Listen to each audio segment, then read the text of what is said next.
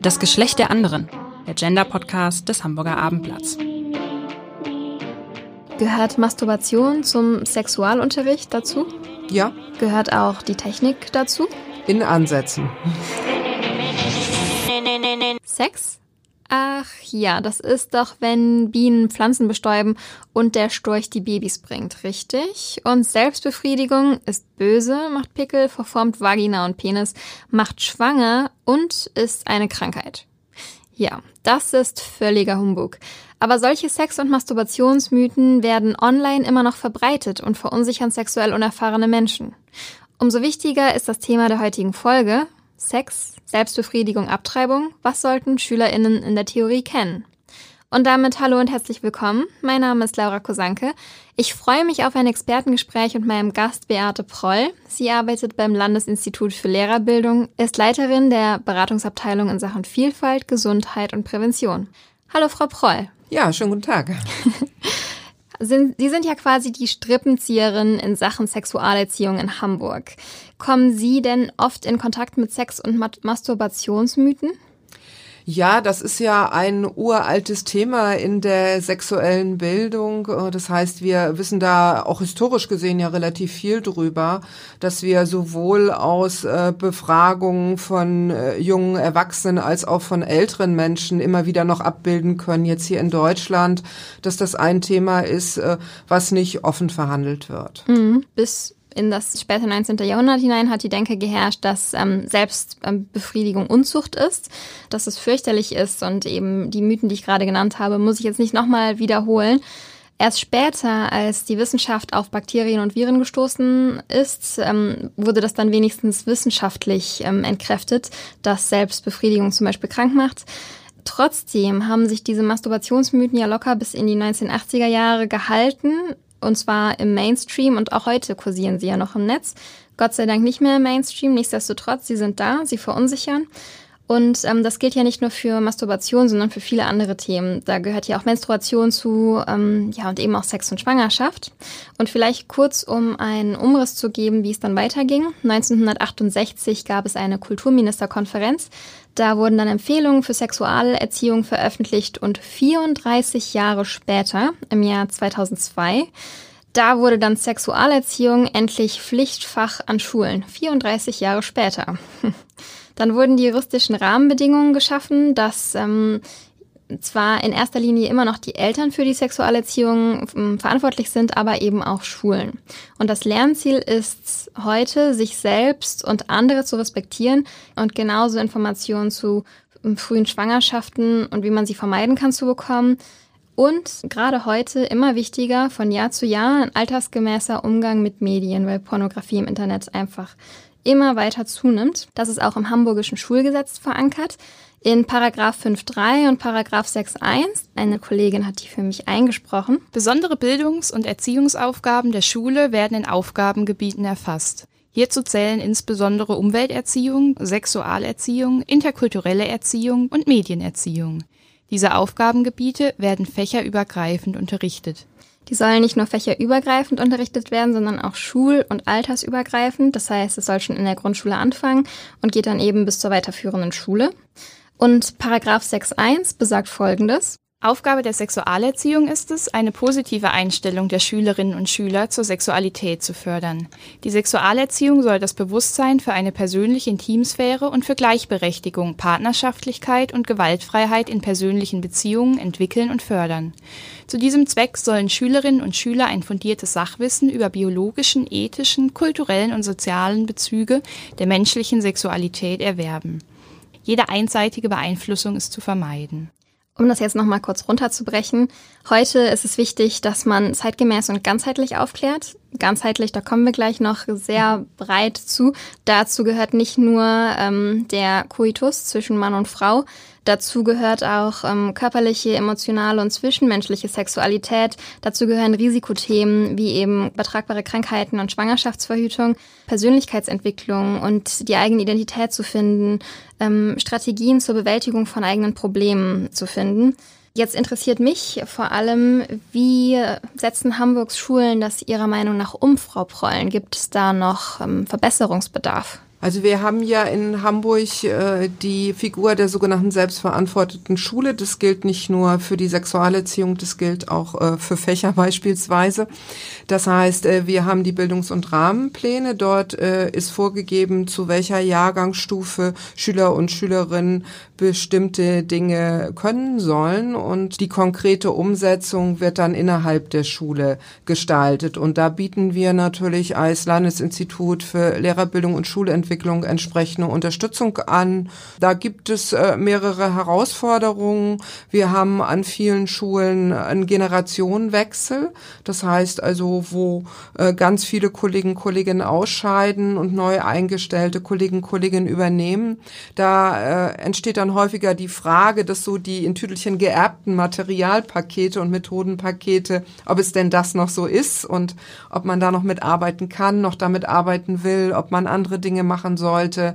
Äh, auch dazu wird Unterstützung angefordert. Denken Sie denn, dass ähm, die Mythen Kindern und Jugendlichen immer noch präsent sind, die ähm, ich eben genannt habe? Ja, selbst noch in der ersten Phase der Lehrkräfteausbildung äh, bezogen auf äh, naturwissenschaftliche Fächer, zum Beispiel äh, zum Thema Jungfernhäutchen, mhm. äh, auch Dinge äh, ja vermittelt werden, selbst an die Fachkräfte, die heute wissenschaftlich so gar nicht mehr dargestellt werden können. Was zum Beispiel? Dass äh, bei dem Jungfernhäutchen da manchmal von ausgegangen wird, dass das so eine feste Membran ist, die dann beim heterosexuellen Koitus mit dem irrigierten Penis eigentlich durchstoßen wird und dass dadurch die Blutungen zustande kommen. Auch äh, zum Thema Klitoris äh, gibt es einfach Vorstellungen, die der Komplexität äh, dann dieses äh, Körperbereiches überhaupt nicht gerecht werden. Und wie kann das sein, dass es das heute noch gibt? Das liegt zum Teil daran, dass selbst bei äh, neueren Materialien immer wieder auch darauf geachtet werden muss, dass zum Beispiel die Klitoris überhaupt abgebildet wird. Ähm, die Bundeszentrale für gesundheitliche Aufklärung ähm, möchte schon seit 2011 gemeinsam mit der Weltgesundheitsorganisation, kurz WHO, ähm, informieren und eben über solche Mythen aufklären. Die haben da auch bestimmte Standards für Sexualerklärung in Europa veröffentlicht. Und da möchte ich jetzt einfach mal ein paar rausgreifen für jede Altersgruppe. Bis zu vier Jahren, da soll das Kind über frühkindliche Masturbation aufgeklärt werden, über Vergnügen und Lust am eigenen Körper. Da kommen wir gleich nochmal zu. Vielleicht können Sie mir das ein bisschen detaillierter erklären. Die vier bis sechsjährigen, die sollen dann schon über sexuelle an sexuelle Gefühle in der Theorie herangeführt werden. Bis zu neunjährige, die sollen dann mit ähm, Sex in Medien und auch im Internet in Kontakt kommen beziehungsweise wissen, wie sie damit umgehen sollen. Ähm, neun- bis zwölfjährige sollen in der Theorie erste sexuelle Erfahrungen sammeln, Lust, Masturbation, Orgasmus und Genderfragen wenigstens schon mal gehört haben, eine Vorstellung davon haben. Bis zu 15-Jährige dann sollen den Genuss von Sexualität in der Theorie verstehen, Rollenerwartungen und Rollenverhalten diskutieren und Ältere, da geht es dann um transaktionalen Sex, das heißt Prostitution oder generell Sex als Gegenleistung, ob das jetzt ein Clubbesuch ist oder ein Mittagessen und eben auch Pornografie. Denken Sie, dass es zu weit geht, mit Kindern, die vier Jahre alt sind, schon über frühkindliche Masturbation zu sprechen?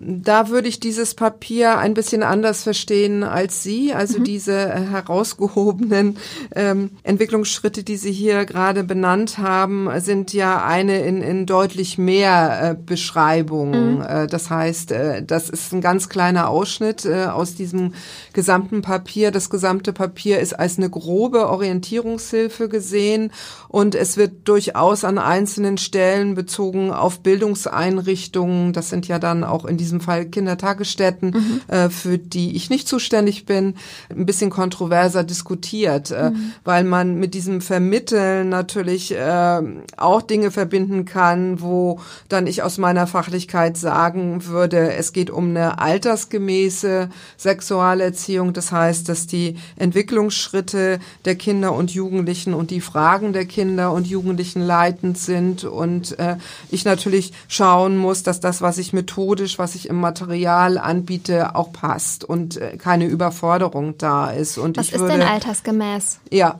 Und ich würde an dieser Stelle sagen, zu diesen Vierjährigen, ähm, da geht das, glaube ich, eher nochmal darum, auch mit Blick auf die gemeinsame Aufgabe von Elternhaus und mhm. in diesem Fall Kindertagesstätte manchmal ja beobachten kann, dass kleinere Kinder äh, auch in diesem Alter äh, sich selbst befriedigen. Mhm. Und es geht dann eher darum, wie darauf reagiert wird.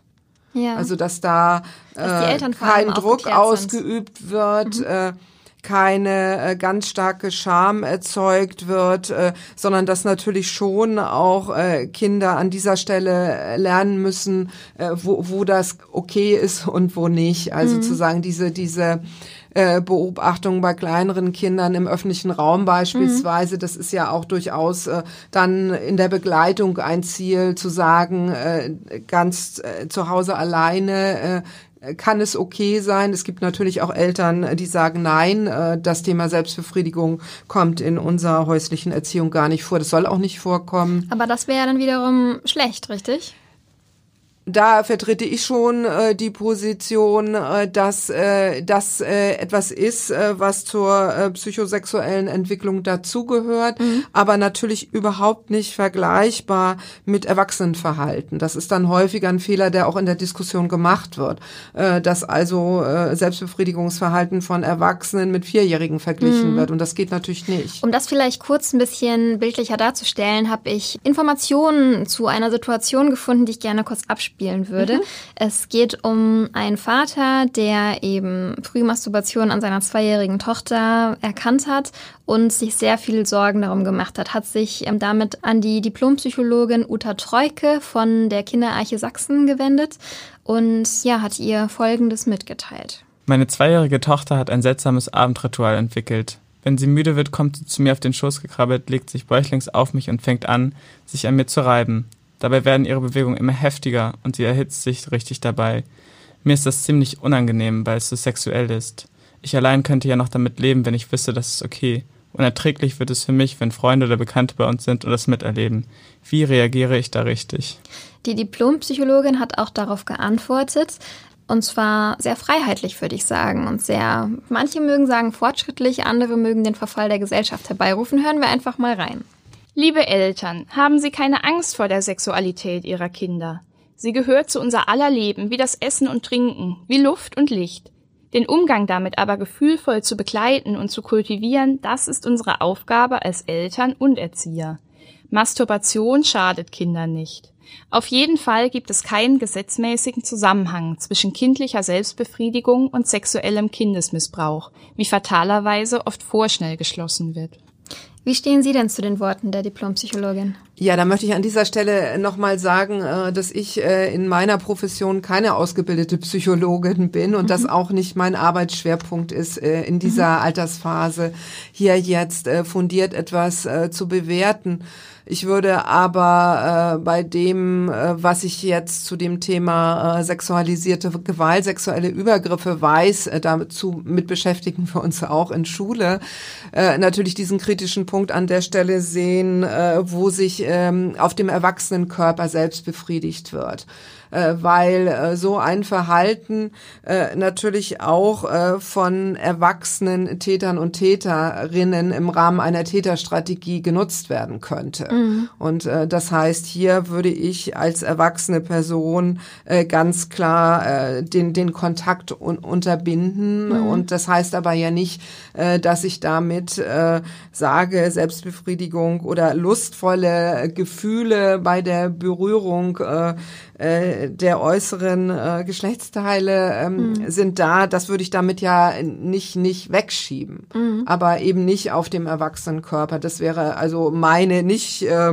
professionelle Bewertung dieser Situation. Wir kennen Ähnliches von kleineren Kindern äh, mit dem Küssen beispielsweise. Dass kleinere Kinder das häufig ganz spannend finden mit Körperöffnungen und auch versuchen, dann äh, die eigene Zunge in den Mund einer erwachsenen Person zu bekommen. Das ist vielleicht eine vergleichbare Situation, wo ich äh, von dem, was ich äh, dort äh, zur psychosexuellen Entwicklung von Kindern weiß, äh, zu sagen, ja, das auch an der Stelle einfach zu stoppen. Mhm. Nicht unfreundlich zu stoppen, aber äh, das auf keinen Fall länger zuzulassen, weil wir da dann genau nochmal bei der Prävention gegen sexualisierte Gewalt unterwegs sind. Genau. Ich vertrete die Meinung, dass man Kinder das selber überlassen soll, wenn sie das in ihrem Zimmer oder ne, genau. wo das eben ja, auch Erwachsene genau, machen genau, würden, nur eben ja. auf eine andere ja, Art und Weise. Weil ansonsten baut man direkt eine Blockade auf genau, und Kinder genau. können ihren Körper nicht annehmen, können nicht selbstbewusst werden, ja. sich auch nicht selber ausprobieren und vielleicht, das ist jetzt sehr schwarz gemalt, keine Freude an ihrer eigenen Sexualität finden.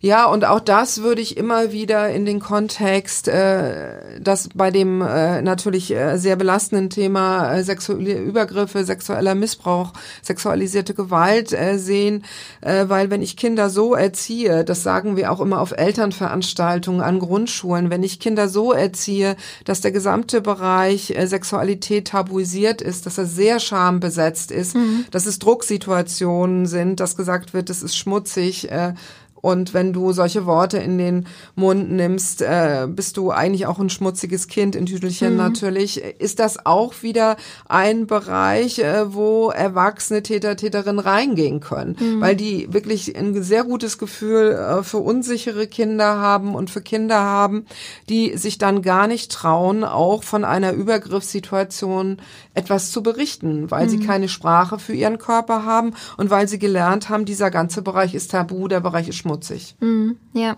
In der Schweiz gab es vor Jahren mal die Diskussion, dass Plüsch-Vaginas verteilt wurden und Penisse aus Holz und viele, viele Eltern dagegen Sturm gelaufen sind und meinten, so kann man das Kindern jetzt auch nicht erklären. Ich persönlich finde es gar nicht schlimm, dass Kinder dann schon erfahren, wie ähm, Geschlechtsteile aussehen. Man muss es in, in einer geschmacksvollen Umgebung machen, aber man sollte das natürlich nicht als Sexspielzeug sehen, weil das ist definitiv allemal zu früh. Aber wie stehen Sie denn dazu, dass es so kleine Koffer gibt, die eben meinetwegen auch Grundschulen nutzen können, um Kindern das näher zu bringen. Weil so ein erwachsener Uterus so von einer Frau, wie das dann aussieht, das überfordert, glaube ich, viele und ist auch viel zu abstrakt, weil man sich nicht vorstellen kann, was drin ist da würde ich jetzt sagen, gerade Kita, diese standardisierten Holzpenisse wirken eher erschreckend. Also mhm. da würde ich sagen, wirklich nicht altersangemessen. Mhm. Und äh, es geht, äh, finde ich, eher darum, dann auch äh, mit Abbildung beispielsweise äh, zu arbeiten, die überschaubar sind und äh, die äh, wesentliche Dinge, die wichtig sind, äh, darstellen. Mhm. Und äh, da würde ich jetzt sagen, äh, ja, mit dem Holzpenis würde ich in der Grundschule definitiv Vielleicht nicht ein arbeiten. Plüschpenis. So. Und ähm, mit diesen Plüsch, äh, mit den Plüschis, ähm, das glaube ich, ist da nochmal äh, so eine Frage der Einbindung äh, und äh, es ist auch nochmal äh, die Frage, was ich im Grundschulalter äh, dann äh, damit eigentlich bearbeiten möchte. Mhm. So. Okay. Es gibt hier auch Plattformen, die dabei helfen, die eigene Sexualität zu erkunden. Für erwachsene Frauen, also Genderfrau, ähm, gibt es eben die Plattform Oh My God Yes, die dabei hilft, zum eigenen Orgasmus zu finden für Frauen, die Schwierigkeiten haben, ähm, eben zu kommen. Ist das vielleicht eine Möglichkeit, das in Schulen einzubinden oder geht das zu weit? Das geht nach meiner Meinung zu weit, weil äh, wir haben ja, äh, das ist ja, wie Sie anfangs schon beschrieben haben, auch rein äh, rechtlich festgelegt, dass die Sexualaufklärung, Sexualerziehung oder sexuelle Bildung ein gemeinsamer Auftrag von Elternhaus und äh, Bildungseinrichtung ist. Das finde ich auch sinnvoll zu sagen, das nicht als völlig getrennte Welten zu sehen und dass auch Eltern, Sorgeberechtigte den Anspruch haben, wenn sie möchten, dass ihnen auch vorgestellt wird, mit welchen Inhalten, mit welchen Methoden und Materialien gearbeitet wird. Und es ist aber natürlich so, dass sie in der Schule in einer nicht freiwillig zusammengesetzten Gruppe sind sitzen. Mhm. Es sind größere Gruppen und äh, das natürlich auch äh, gerade an weiterführenden Schulen natürlich sehr deutlich wird, dass äh, die Jugendlichen äh, sehr unterschiedlich auch für sich selbst mit dem mhm. Thema umgehen. Das hängt von äh, Familienstrukturen ab, aber auch von anderen. Und wenn ich äh, die Methoden, die Inhalte äh, zu stark in den Bereich der praktischen Sexualität äh, bringe, äh, habe ich halt die Schwierigkeit, es ein bisschen auch äh, ja Adressaten, Adressaten gerecht zu machen, weil mhm. mit Sicherheit in der Lerngruppe auch Jugendliche sind, äh, für die das noch gar kein Thema ist. Wenn ich mehr Dinge wissen möchte über irgendetwas, äh, finde ich da auch Informationen und zu, man kann, das sollte man auch tun, sehr deutlich darauf zu verweisen, meinetwegen die an weiterführenden Schulen, Internetseiten der von Ihnen schon erwähnten Bundeszentrale für gesundheitliche Aufklärung, mhm. wie beispielsweise loveline.de oder mhm. so, dass äh, sowas auch genutzt werden kann. Was ist, wenn ähm, die Kinder und Jugendlichen dann vor allem auf Pornoseiten schauen und dann vermutlich nicht auf feministischen Pornoseiten, sondern auf Pornoseiten, wo das Rollenbild ein sehr verzerrtes ist. Mhm. Zum Thema Pornografie gibt es ja fachlich eine, eine sehr große, breite, aber auch kontrovers geführte Diskussion, also äh, wo natürlich auch immer wieder gesagt wird, gerade bei Jungs äh, zu sagen, ja, das ist, ist in tüdelcher Normalität und auch die Mehrzahl der jugendlichen Mädchen oder jungen Frauen sagt inzwischen, natürlich kenne ich Pornos. Äh, und dann ist aber, wenn man in einzelne Studien schaut, äh, warum Pornos geschaut werden, ist es unterschiedlich. Mhm. Äh, also sagen, man macht, macht das mit als Gruppe, weil es witzig ist oder auch ein Gruppendruck da ist, dass man jetzt nicht sagt, äh, das ist mir unangenehm, will ich mhm. nicht sehen äh, häufiger äh, bei Jungs äh, definitiv als Selbstbefriedigungsvorlage, was früher die Papierhefte waren, mhm. äh, ist dann der Porno und Porno ist nicht gleich Porno. Und äh, da ist natürlich in der Schule sind dem Bearbeiten dieses Themas natürlich schon Grenzen gesetzt, weil ich natürlich auch schon vom Sexualstrafrecht her nicht mit konkreten Anschauungsmaterial mhm. arbeiten kann. Aber da gibt es beispielsweise auf der Internetseite von ClickSafe, finde ich, sehr geeignetes Material, mhm. wie ich das Thema mit Jugendlichen aufgreifen kann. Und Aber es ist ja immer noch ein Problem, mh, schon alleine, dass es immer noch so ist, dass mehr Jungs oder Männer Pornos schauen als Frauen, beweist doch, dass da ein, ein verqueres Rollendenken im Kopf ja, und das Rollendenken, glaube ich, äh, und da ist man uneins, was diese, diese Bilderskripte machen in mhm. der Entwicklung äh, von Kindern und Jugendlichen. Also da geht's ja vielleicht nicht nur um Porno, sondern auch um normierte Körper, die ästhetisch schön, dünn, glatt, überall rasiert, mhm. äh, ohne Handicaps, die so aussehen und dann immer wieder diese Fragestellung, welche Sextechniken muss ich eigentlich drauf haben, um es irgendwie gut hinzukriegen und da natürlich Pornos äh, eine ein Bild äh, von Sexualität äh, zeigen, was natürlich weit weit ab von Realitäten ist, was aber Jugendliche selber größtenteils mhm. auch so wahrnehmen. Trotzdem glaube ich, äh, beeinflusst das und es kann auch Klar. zum Stressor werden. Dann bietet es sich ja vor allem auch an weiterführenden Schulen an, da mit außerschulischen Kooperationspartnern zusammenzuarbeiten, wo nochmal Vertiefungen vorgenommen werden, genau. die für die Lehrkraft nicht okay wären. Genau, da gibt es ja darauf spezialisierte NGOs, die dann in mhm. Schulen kommen. Ich würde aber gerne nochmal zurück zu Pornos kommen. Ich denke, dass ähm, das Problem, was Sie eben angesprochen haben, was ja schon seit Jahren so ist, würde gern wissen, wie man das lösen kann. Und mir persönlich würde da ad hoc nur einfallen, aufklären, aufklären, aufklären, aufklären, ja. informieren, informieren, ja. informieren. Und lieber mal eine Information zu viel geben, als eine Information zu wenig. Also zu sagen, hey Leute, schaut nicht unbedingt auf Pornhub, weil da mhm. sind Pornos, die sehr verquere Menschenbilder ähm, wiedergeben können, sondern schaut euch meinetwegen Pornos von ähm, von fairen oder eben, das klingt immer so hochtrabend, wenn ich feministische Pornos sage, aber das sind eben Pornos, die gleichberechtigt entstanden sind und bei dem kein Plot vorgegeben ist, es auch Paare gibt, die sagen, hey, wir filmen uns einfach und dann stellen wir das ins Netz.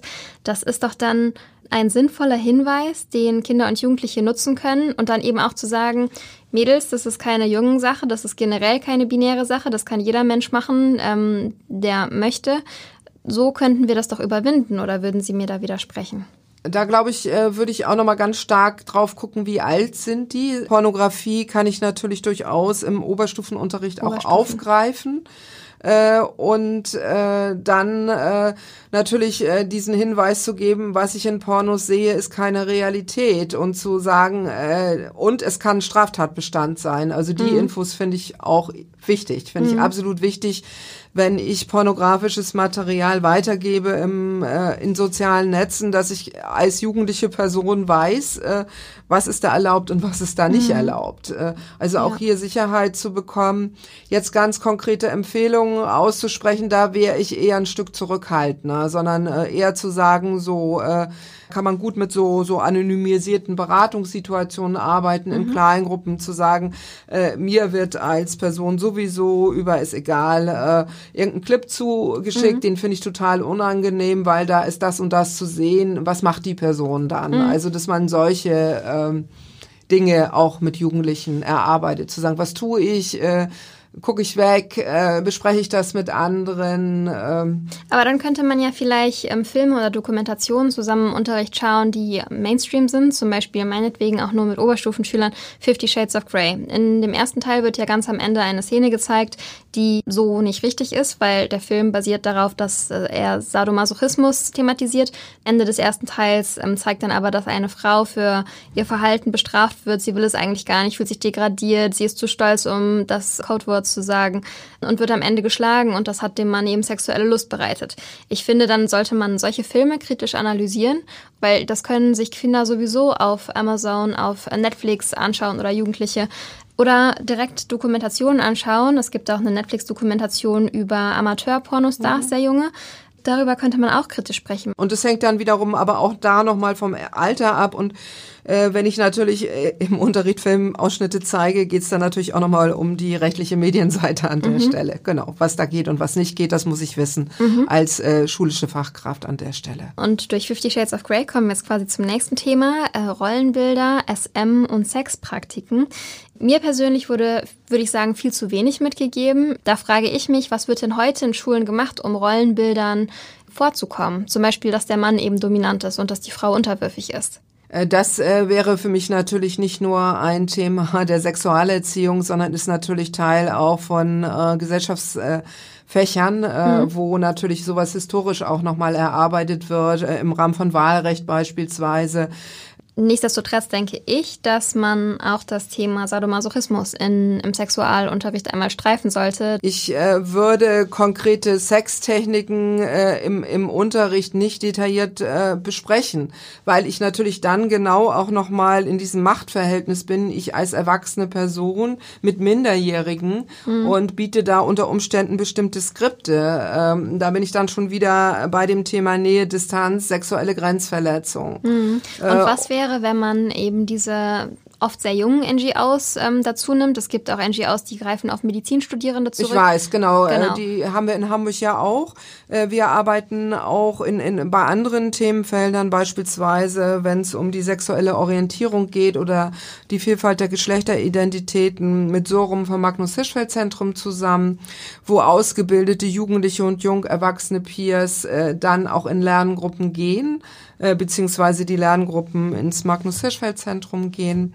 Äh, da ist aber natürlich wichtig, dass die ausgebildet sind. Das gesamte, äh, sage ich mal, Unterrichtsvorhaben bleibt aber natürlich trotzdem in der Verantwortung der schulischen Fachkräfte an dieser Stelle. Und wenn das eben eine, ein, ein Studierender, eine Studierende erklärt, ähm, ist, das, ist der Altersunterschied ja nicht so groß. Im Idealfall, wenn man mit Oberstufenschülerinnen spricht, sind das fünf Jahre, drei, vier Jahre dann könnte man doch sehr wohl über Dinge sprechen, die Lehrer nicht in den Mund nehmen sollten vor ihren mhm. Schülern, richtig? Genau, und da geht's aber in der Qualifizierung dieser, dieser, ich sag jetzt mal, Jugendlichen Experten, Experten genau darum, aber diese Gratwanderung noch auch noch mal auszutarieren. Wie mhm. persönlich wird das Ganze und auch äh, solche Jungerwachsenen, die in Schule sind, fallen natürlich unter, den Vor unter die Vorstellung eines Schutzkonzeptes. Mhm. Also das heißt, äh, dass ich da sehr darauf achten muss, dass meine persönliche Erfahrung nicht leitend ist, zu sagen, das ist jetzt das Skript auch für euch, weil das bei mir super läuft, sondern auch hier immer ein bisschen schaut, äh, so wie detailliert, wie nah kann ich etwas darstellen, was geht, was geht nicht. Was ich ja auch noch sehr spannend finde, ist, dass ähm, viele Eltern oder eben Elterngruppen den sozialen Verfall der Gesellschaft herbeikommen sehen, wenn man ans Thema Sexualerziehung denkt und man sich da vielleicht auch ein bisschen weiter öffnet. Ganz wichtig ist, Kommunikation über Liebe, Freundschaft, Sexualität zu lernen, immer wieder auch neu auszutarieren und dass ich dort auch Wissensbestände mir aneigne, die natürlich stimmen sollten, da auch nochmal die Kompetenz bekomme, woher bekomme ich mein Wissen überhaupt? Ist das eine seriöse Quelle und äh, dann auch äh, zu lernen, dass es unterschiedlich sein kann, äh, wie Bedürfnisse von Menschen sind und ich lerne meine eigenen Bedürfnisse zu erkennen, sie zu artikulieren, aber auch äh, zu schauen, äh, dass das nicht immer im, im, Einklang mit einer anderen Person sein muss. Kommt es denn vor, dass sich Eltern an Sie wenden und sagen, ähm, die schulische Aufklärung geht uns zu weit? Nee, das gibt es. Wie oft kommt das vor? Ähm, es kommt äh, inzwischen häufiger vor. Das heißt? Das kann man nicht so in Zahlen fassen. Ähm, man kann es aber so in Gruppen einteilen. Also es gibt einmal die Gruppe von Eltern, die verunsichert sind. Mhm die selber auch unsicher sind, wie sie ihre, ihre Elternaufklärung machen sollen. Und äh, wenn man mit diesen Eltern dazu arbeitet, ihnen vorstellt, äh, was gemacht wird, äh, dann äh, kann man wirklich ihre Vorbehalte in der Regel auflösen. Dann gibt's aber natürlich auch Eltern, äh, die eher ideologisch äh, religiös motiviert sind. Und da gibt es natürlich durchaus Ausrichtungen, äh, wo man mit diesem Erklären und Erläutern nicht äh, so weit kommt, äh, dass Eltern das dann verstehen, sondern. Und was ziehen die dann für Schlüsse? Schicken die das Kind dann nicht mehr in den Unterricht? Das ist dann häufiger der Wunsch, ob man eine Unterrichtsbefreiung bekommen kann. Äh, das kann man natürlich beantragen. Die wird aber von äh, unserer Rechtsabteilung äh, abgelehnt. Da gibt es Grundsatzurteile des Europäischen Gerichtshofs inzwischen mhm. zu, die dann als Referenzurteile genommen werden. Also eine Befreiung von der Sexualerziehung ist nicht möglich, weil es originärer Unterricht ist, mhm. steht im Schulgesetz, wie Sie es eingangs ja auch schon zitiert haben. Ja, wir hatten eben schon darüber ge gesprochen, Sachen, dass es immer noch Unis gibt, Professoren, Doktoren, die eben den Studierenden falsche Dinge vermitteln oder eben diese Dinge falsch aufgenommen werden. Denken Sie denn, dass äh, Lehrer heutzutage gut genug ausgebildet sind für den Sexualunterricht? Da sagen Wissenschaftler und Wissenschaftlerinnen, dass das in der ersten Phase der Lehrer-Lehrerinnen-Ausbildung eher ein Zufallsprodukt ist, äh, wo, wo ich studiere und ob ich selber äh, ja Interesse an dem Thema habe. Gut, dann würde ich gerne noch mal kurz zusammenfassen, was ich jetzt aus dem Gespräch mitnehme und was meine Meinung dazu ist. Ich denke immer noch, dass Informationen die wichtigste Waffe sind, um eben gegen Unsicherheit, gegen Missbrauch, gegen ähm, eine unerfüllte Sexualität anzugehen. Und ich glaube, dass es besser ist, ein bisschen mehr zu informieren, als am Ende zu wenig zu informieren. Gerne eben durch diese Studierendengruppen oder auch durch ähm, ausgebildete Schülergruppen. Und ich finde es gar nicht problematisch, dann auf ähm, Linklisten zu verweisen, die möglicherweise auch mit der Bundeszentrale abgesprochen sind, mhm. in denen vielleicht auch mal in einem Satz erwähnt wird, übrigens, es gibt nicht nur die kostenlosen Pornos, die alle gucken, sondern es gibt auch vernünftige Pornos, die ähm, man sich mal angucken kann. Und ich glaube, dass es einfach wichtig ist, dass wir nicht so viel Angst haben vor Neuem und dass wir uns dem Ganzen ein bisschen öffnen müssen. So, jetzt kommen wir zum Blitzlicht. Wir haben eine Minute Zeit, ich stelle zehn Fragen und Sie können mir die Fragen immer mit einem Wort beantworten. Okay. Ja? gut, Sehr gut. Auf geht's. haben Sie Kinder? Nein. Äh, welchen Tipp zur Sexualerziehung geben Sie? Eltern. Entspannt bleiben. Machen Sie sich um die Masturbationsmythen Sorgen, ernsthaft Sorgen? Nein. Gehört Masturbation zum Sexualunterricht dazu? Ja. Gehört auch die Technik dazu? In Ansätzen. Ist Frühmasturbation von Kleinkindern absolut normal? Es machen nicht alle Kleinkinder. Ist es denn unbedenklich und gesund? Kommt auf die Situation drauf an. Wenn das immer im öffentlichen Raum ist, äh, dann äh, kann ich verstehen, wenn Eltern sich da Beratung holen. Sie sollten sich dann auch Beratung holen. Das zähle ich mal als Einsatz. ja, aber Plüschvaginas in Kitas einsetzen? Für Kitas bin ich nicht zuständig. Was fehlt der Sexualerziehung in Hamburgs Schulen noch? Ich glaube, äh, so etwas wie nachhaltige Verankerung. Vielen Dank. Ihr Fazit, was meinen Sie denn zum Thema Sexualerziehung in Sachen SM, Selbstbefriedigung, Abtreibung, Sex? Äh, was sollten SchülerInnen in der Theorie kennen in zwei, drei Sätzen?